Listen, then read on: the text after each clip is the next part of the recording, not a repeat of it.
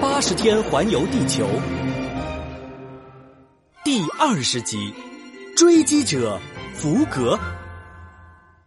行，美国军营马上就要到了，火车再不停下来就来不及了。路路通死死的抓住火车头和车厢连接处的挂钩，用尽全力往上拔。因为用力过度，他胖乎乎的脸憋得通红，脖子上的血管一根根爆了出来。我的天哪！火车的牵引力太大了，靠我一个人根本不可能将挂钩拔出来。就在这时，火车随着铁轨拐过一个弯，车厢一阵剧烈摇晃，挂钩顺势震得跳了出来，火车头终于和车厢分开了。火车头加快速度飞驰而去，车厢则慢慢停了下来。啊，终终于成功了！路路通累得快要虚脱了，一松手，躺在铁轨上喘起了粗气。福格他们还在跟可怕的印第安人进行着激烈的战斗，巨大的枪声传到了附近的美国军营。哎。那是什么声音？好像是枪声。难道印第安人又在打劫火车？走出去看看。军营里的美国士兵连忙抓起武器冲了出去。火车车厢里，印第安首领正朝着第一节车厢开枪。他身边一位族人突然脸色发白的拉了拉他的袖子，哆哆嗦嗦的说道：“首领，好，好多，好多。”首领鄙视的翻了个白眼。好多什么？作为一名光荣的印第安人，不管遇到什么事，都要沉着冷静。听到这句话，车厢里的印第安人顿时高声称赞起来：“哇，首领果然是我们部落最勇敢的人！他多沉着，多冷静，真是我们学习的榜样啊！”首领得意洋洋，不经意间朝窗外望了一眼，顿时吓得失声大叫：“哎呀！”好多美国士兵啊！首领要冷静啊！冷你个头！快撤退！撤退！话还没说完，首领猛地转身，一个箭步朝着车厢外的马跳去。他本打算跳到马的背上，可是他太慌张了，一下子没跳起来，一头撞上了马屁股，重重摔在地上。哎呦，我的屁股哟！首领正揉着摔疼的屁股。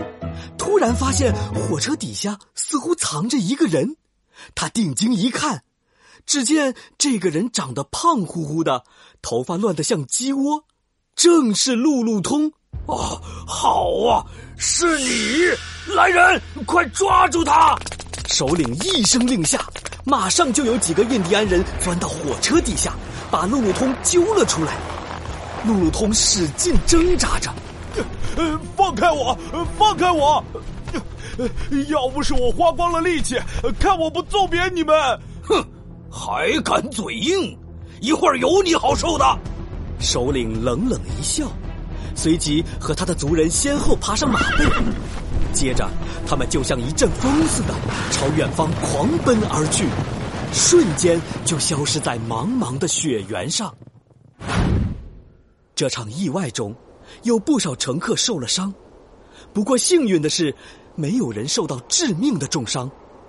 等印第安人离开以后，乘客们走下火车，清点了一下人数，发现少了三个人，路路通是其中之一。显然，那些印第安人在临走前将他们掳走了。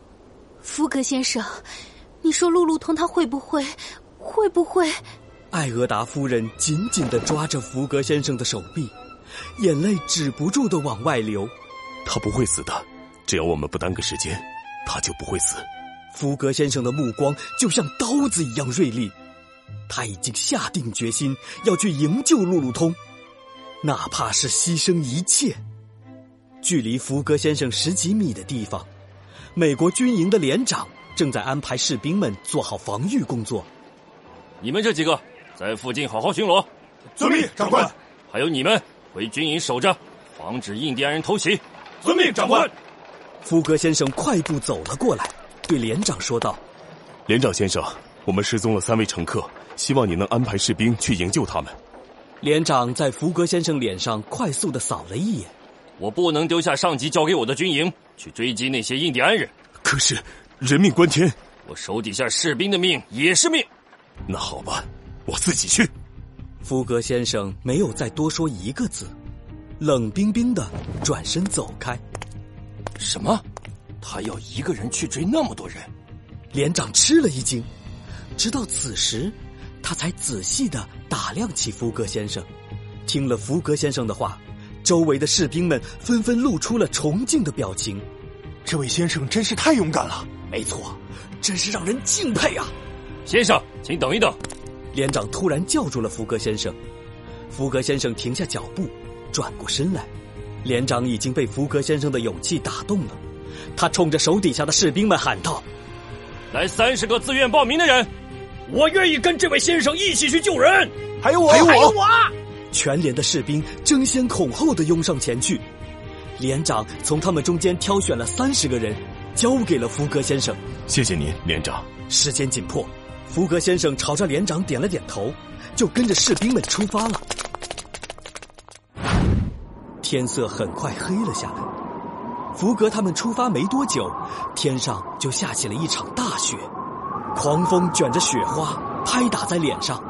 士兵们连眼睛都睁不开了。一位士兵对福格先生说道：“先生，现在雪太大了，我们等雪小一点再走吧。”福格先生似乎一点也没受到大雪的影响，连眼睛都没眨一下。我们可以等，但路路通和另外两名被掳走的乘客等不了。一行人冒着大雪继续前进，他们根据雪地上留下的脚印一路追踪。第二天黎明时分，一行人已经累得精疲力尽，却还是没有追上印第安人。先生，快看！突然，一位士兵指着前方，兴奋的大叫起来。只见前方几百米远的地方，有一片茂密的树林，那些打劫了火车的印第安人在树林旁边搭起了好几个帐篷。显然，昨天晚上他们在那儿过了一夜。啊，终于找到他们了！走，让那些印第安人见识一下我们的厉害！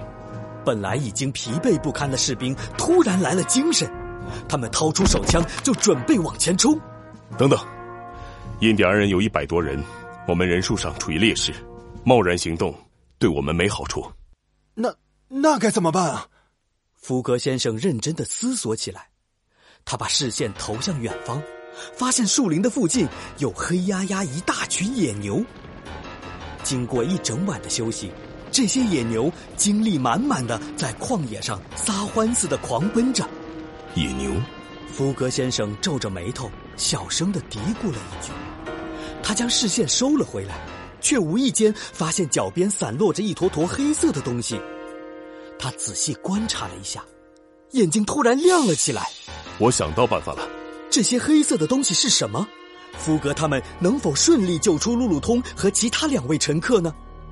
请听下一集。